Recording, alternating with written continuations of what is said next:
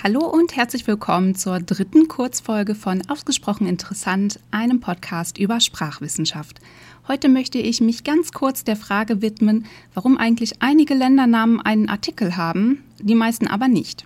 Nun habe ich ja schon gesagt, die allermeisten Länder und Staaten haben keinen Artikel. Deutschland, Österreich, Mexiko, China, Papua-Neuguinea, Brasilien und so weiter. Die Liste ist sehr, sehr lang. Kürzer ist dagegen die Liste der Länder mit einem Artikel. Fangen wir mal mit Ländern an, die einen maskulinen Artikel haben.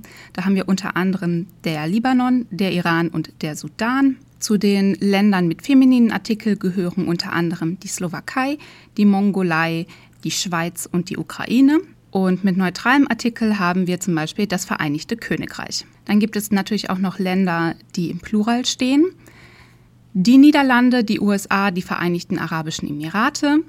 Und obwohl auch der Pluralartikel die lautet, ist das nicht gleichzusetzen mit dem femininen Artikel. Wie kommt es aber jetzt zu diesem Kuddelmuddel? Dahinter stecken mehrere Systeme. Kurz gesagt, ähm, Namen, egal was für Namen, folgen teilweise anderen Regeln als andere Wortarten und verschiedene Kategorien von Namen unterscheiden sich dann in ihren Eigenschaften und in den Regeln, sie, denen sie folgen, auch voneinander. Gebietsnamen tragen sehr häufig einen Artikel. Da haben wir zum Beispiel der Bosporus, die Steiermark oder das Rheinland. Ländernamen oder ähm, Namen von Staaten haben, wie wir eben gesehen haben, meistens keinen Artikel. Bei Ländernamen mit einem maskulinen Artikel liegen ursprünglich Gebietsnamen vor. Also Iran bezeichnet ein Hochland, nachdem dann der Staat benannt wurde. Libanon bezeichnet ein Gebirge, Tschad einen See, Senegal einen Fluss und so weiter. Diese Namen sind dann von der Kategorie der Gebietsnamen in die Kategorie der Ländernamen übergegangen und die sind auch im Begriff, den Artikel zu verlieren. Darum gibt es Zweifelsfälle wie Iran ohne Artikel versus der Iran mit Artikel. Ländernamen mit femininem Artikel folgen dann wieder anderen Regeln. Und das liegt daran, dass die Markierung von Kasus, also von Fällen, an Feminina nur am Artikel erkennbar ist. Zum Beispiel, wenn wir sagen, die Frau hat ein Kleid, das ist das Kleid der Frau, dann bleibt Frau immer gleich. Egal, ob das jetzt im Nominativ steht oder im Genitiv. Was sich aber ändert, ist der Artikel, nämlich die im Nominativ und der im Genitiv. Daher sagt man auch die Regierung der Türkei oder die Grenzen der Schweiz. Wenn man in solchen Fällen dann den Genitiv voranstellt, zum Beispiel Türkeis Regierung, nähert sich die Flexion des Femininums, also von die Türkei, an die des Maskulinums und des Neutrums an.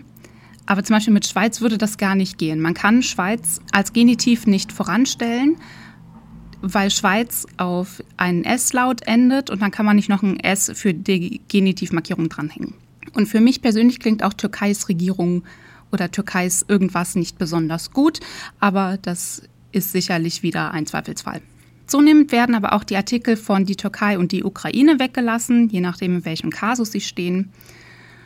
Und der Grund, warum viele feminine Ländernamen überhaupt den Artikel bekommen und im Femininum, in der Kategorie des Femininums gelandet sind, liegt in der lautlichen Struktur.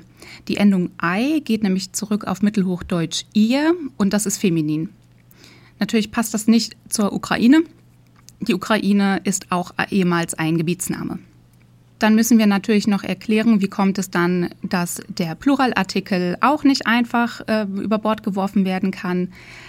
Das liegt daran, dass der auch für die Markierung von Fällen benötigt wird. Und dass sowohl der feminine Artikel im Singular als auch der Pluralartikel identisch lauten, nämlich die, ist das Ergebnis von Lautwandeln. Ursprünglich waren das zwei unterschiedliche Formen, die eben ja nicht gleich klang, aber durch Lautwandel hat sich das zum modernen Deutschen hin so verändert, dass sie jetzt gleich klingen. Das heißt, die Form ist identisch, aber die Funktionen von femininen Singularartikeln und von Pluralartikeln bleiben immer noch unterschiedlich. Und das, liebes Publikum, soll es zu diesem Thema gewesen sein. Es gibt natürlich jetzt für diejenigen, die sich für Etymologie interessieren, noch die Etymologie der Woche. Und den anderen wünsche ich jetzt schon mal einen schönen Tag. Passend zur Kurzfolge ist auch die Etymologie der Woche kurz, aber nicht minder interessant. Nämlich geht es um das Wort Safari. Eine Safari ist eine Fahrt zur Beobachtung von Tieren, seit dem 20. Jahrhundert gebräuchlich und über das Englische entlehnt aus dem Swahili Safari, das wiederum ebenfalls ein Lehnwort ist, nämlich aus dem arabischen Safar, das heißt Reise. Jetzt ist aber wirklich Schluss mit dieser Kurzfolge. Ich danke euch vielmals fürs Zuhören. Ich wünsche euch einen schönen Tag und alles Liebe, eure Verena.